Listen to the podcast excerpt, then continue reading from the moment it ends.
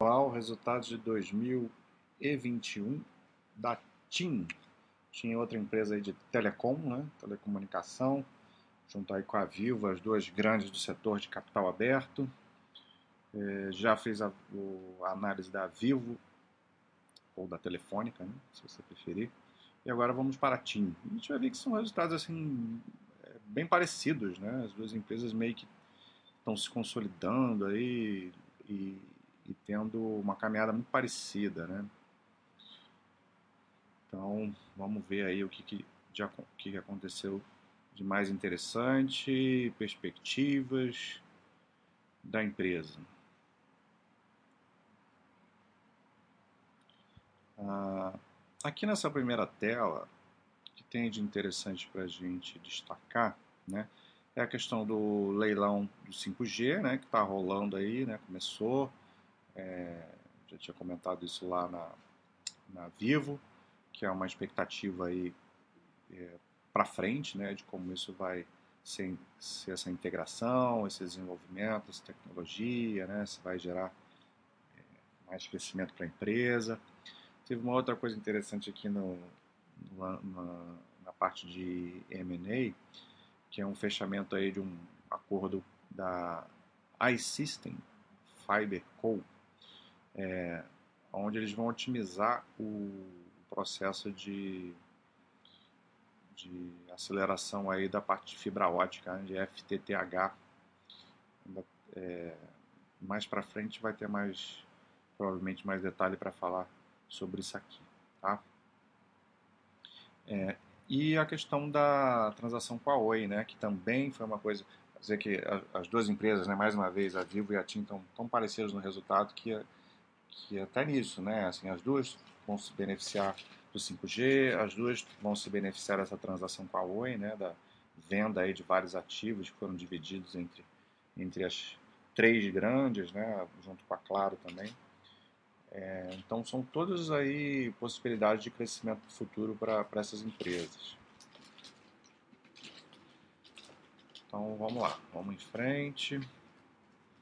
Aqui a gente vai começar falando da receita, né?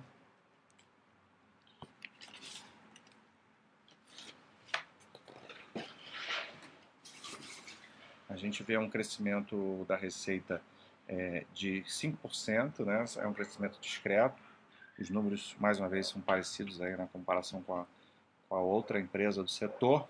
E aqui, desse crescimento é a parte do, de pós-pago, né? a parte de serviço é, do, do pós-pago, mas também essa plataforma de clientes, né? que é uma coisa que não é core da empresa, mas está gerando valor, e a, e a Live Team, né?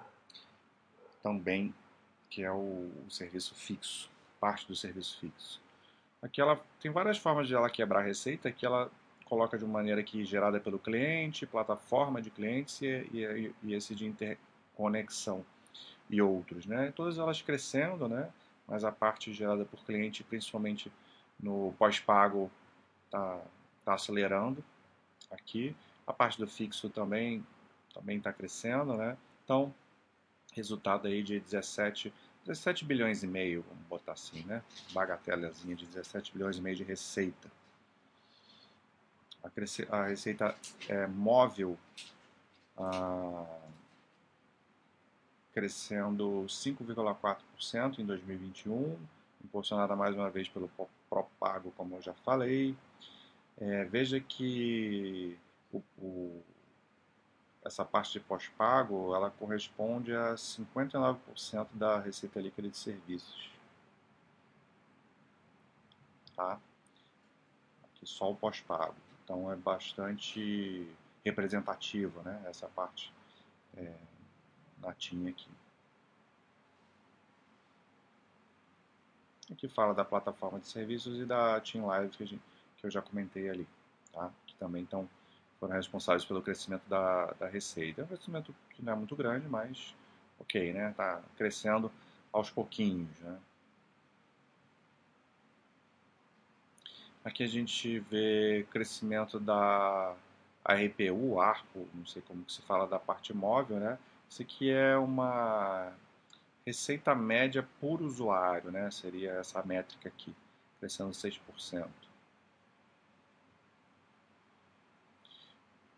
Uma diminuição progressiva do churn, né, do pós-pago, que é interessante, que são os cancelamentos, né, as desistências, né, quando a pessoa é, deixa de ser cliente da, da empresa. É bom esse valor ser, ser baixo, né?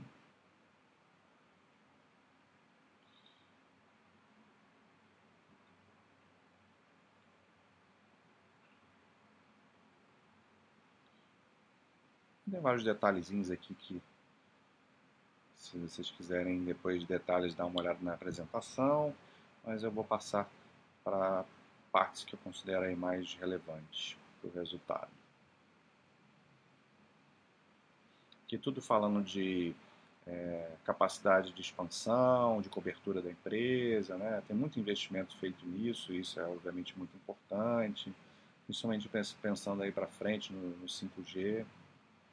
Essa parte de digitalização, né, que essas empresas têm feito muito, a TIM foi muito eficiente, já tem um bom tempo que ela está fazendo isso e ainda está colhendo frutos. É, a gente vê aqui uma custo aqui com o OPEX se mantendo basicamente estável em relação desde 2019, né?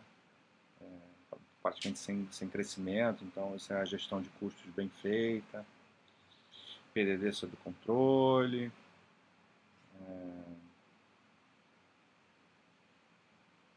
a quantidade de penetração de faturas digitais né, crescendo mais. Tudo isso para diminuir gasto na empresa. Aí você tem o EBITDA crescendo 4,4%, né, parecido com o crescimento da receita, um pouquinho menos. Uh, uma margem ficou 0 a 0, né, vamos dizer assim, 48,4% tem um pouquinho de impacto aí desse negócio com a iSystem, né, 0.1, seria margem estável, né, se não fosse considerado esse, esse negócio aqui. E o lucro líquido crescendo bem mais, né, 17,6%, então certamente aqui tem coisas de resultado financeiro influenciando 2,2 bilhões de lucro líquido, enquanto o EBITDA gerou 8,7 bilhões. Aqui a parte de capex, né? Gasto com capex, as empresas têm capex alto, né? Tem que sempre estar tá investindo muito em manutenção, né? Não só em inovação e manutenção. É, boa parte desse tem uma separa, eles fazem uma separa, separação do capex orgânico, né? Que já é do para manutenção da, dos negócios que a empresa tem.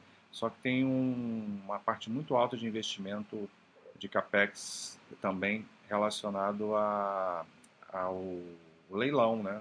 Leilão com, com novos licenciamentos, né? Tanto de 5G quanto, quanto de outros, né? De 4G também. Então, isso vai gerar um impacto muito grande de aumento de capex. É uma fase de, de investimentos alto que, que essas empresas estão entrando, né? Com a questão da Oi, com a questão do 5G e tal.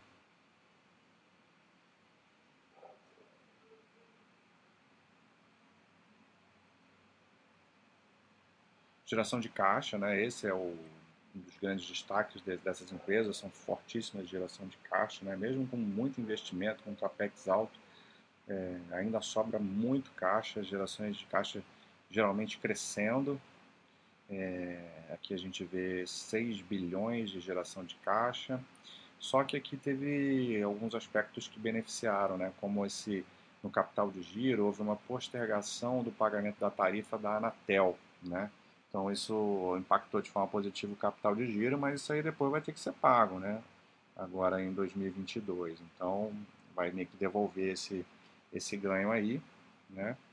Mas também teve ah, parte desse aumento do, do, fluxo de caixa operacional também veio pelo crescimento do EBITDA e por um, uma, um, uma contenção aqui do, do, do capex, né? Apesar do, de todos os investimentos. Porque tem muito desse capex né, que vai ser aumentado daqui para frente também, né? E aqui a posição de estrutura de capital, né, a posição financeira da empresa, uma empresa que é conservadora do ponto de vista de, de endividamento, né, de não, não opera com alavancagem, A gente vê uma, uma alavancagem aqui de 0,43 vezes, né, o dívida líquida sobre EBITDA, mas aqui é considerando o, o IFRS 16, os, os leasings, né, os, os aluguéis das torres, né, que é um, um aumento da dívida fictícia. Né. Então, se, se você tira isso, uma empresa tem, não tem alavancagem nenhuma, né? passa a ser negativo aqui o, o marcador. Então, é, é, tem mais caixa do que, do que dívida, né? Seria essa a, a questão final, né? Então, é uma posição de caixa bem, bem robusta aqui, né? mostrando. Os financiamentos ali, né? Boa parte desse financiamento pensando no, nesses negócios aí todos de, é, dos ativos da O e tal. Aqui ela fala, ah, eu não vou mostrar tudo, todos esses detalhes aqui, eu, só, mas só para mostrar que o guidance para 2021 foi cumprido em todos os, os quesitos, né, de EBITDA, de capex, de, de crescimento de receita de serviços. Empresa fazendo o, a, o lobbyzinho dela, né, dizendo que tudo que ela está é, é, prevendo fazer, buscando fazer, que ela está cumprindo, né. E aqui tem uma atualizaçãozinha que ela faz com relação ao aquisição dos ativos da Oi, né? Foi aprovada já é, agora em fevereiro, é, tanto pela Anatel quanto pelo CAD, né? E aí tem tudo esse, esse espaço para acontecer ao longo do ano aqui. É, é, a definição do, do, dos remédios antitrust, né? Provavelmente é, a empresa as empresas vão ter que vender parte né, dos ativos para evitar concentração de mercado. É, e aí para frente é o, o, o, todo o processo de, de integração da, das empresas. Né? A, a, isso leva um tempo, né? captação de sinergias. Então, isso tudo visando o longo prazo. Mas como a gente viu lá na, na Vivo, isso vai ser muito bom, né? vai agregar a possibilidade de, de crescimento muito ma maior, melhoria da infraestrutura, das redes, do, do sinal e tudo mais.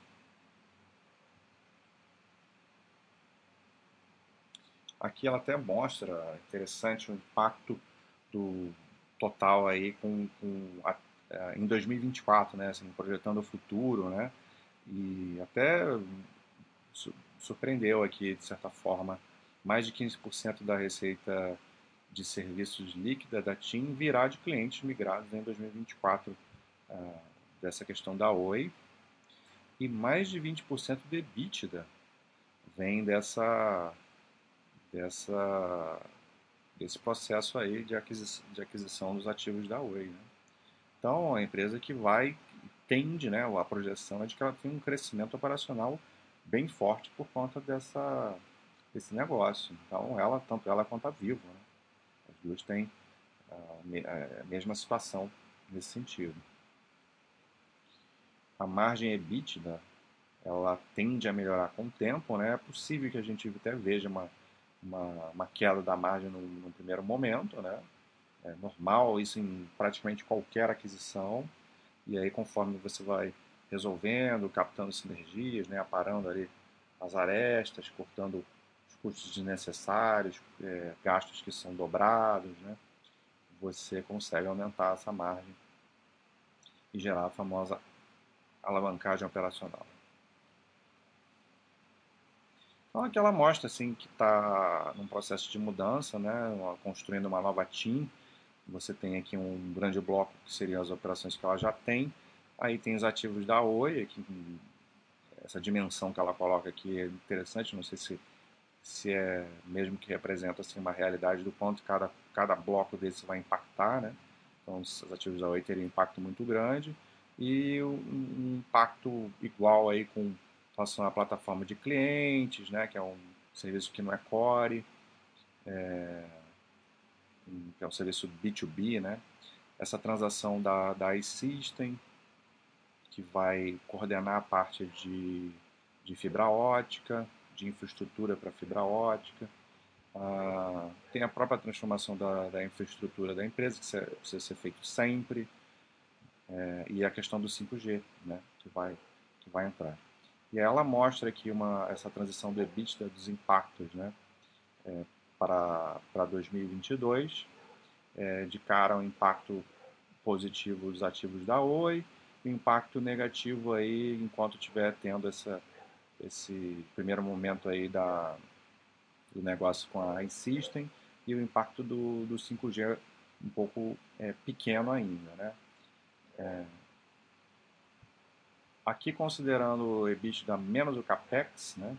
É, aí você vê o impacto dos ativos da Oi, né? Mais, mais, mais, de forma mais considerável, o impacto da ICIS de forma positiva, porque aqui é negativa porque isso entra como, como gasto de CAPEX, aqui você está eliminando esse gasto, né? E aí o, o impacto maior do, do 5G, né?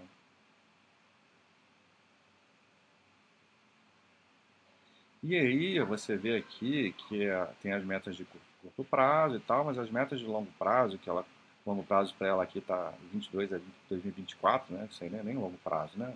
Seria um médio prazo. Mas, ok, como ela classifica aqui, com crescimentos é, altos, né? Assim, com CAGR de 21 a 24%, né? De, de receita de serviço, de EBITDA. Então, é, você vê que a expectativa da... que a gente tem visto, né? Tenho, falei isso bastante no, no outro vídeo da, da Vivo, que essas empresas tinham uma característica aí nos últimos anos de um depois, de uma, depois da consolidação, de um crescimento ali aos pouquinhos, né? Cresce 3%, 2%, 4%, não mais que 5%, né? Ano, ano após ano e, e a expectativa aqui é de, um, de um acelerar esse crescimento aí entre os anos de 22 até, até 24, né? Por conta de todas esses, essas mudanças aí, esses negócios que, que eu comentei no slide anterior. Então, uma coisa interessante aí para se acompanhar se realmente isso vai acontecer, né? se vai mudar esse patamar, se isso vai ser uma coisa pontual, se vai ser para o longo prazo mesmo. Né? Então vamos ver.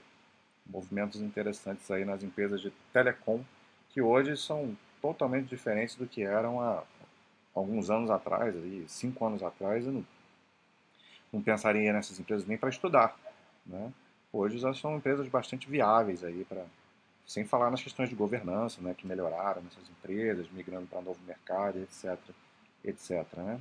Então é isso, bem interessante aí as perspectivas, os resultados assim, ok, bem, bem, bem levezinhos, né, crescimentos pequenos ali, meio que um cenário de recuperação pós-pandemia, mas a visão aqui de médio prazo é de bastante crescimento, né, para essas empresas de telecom. Um abraço.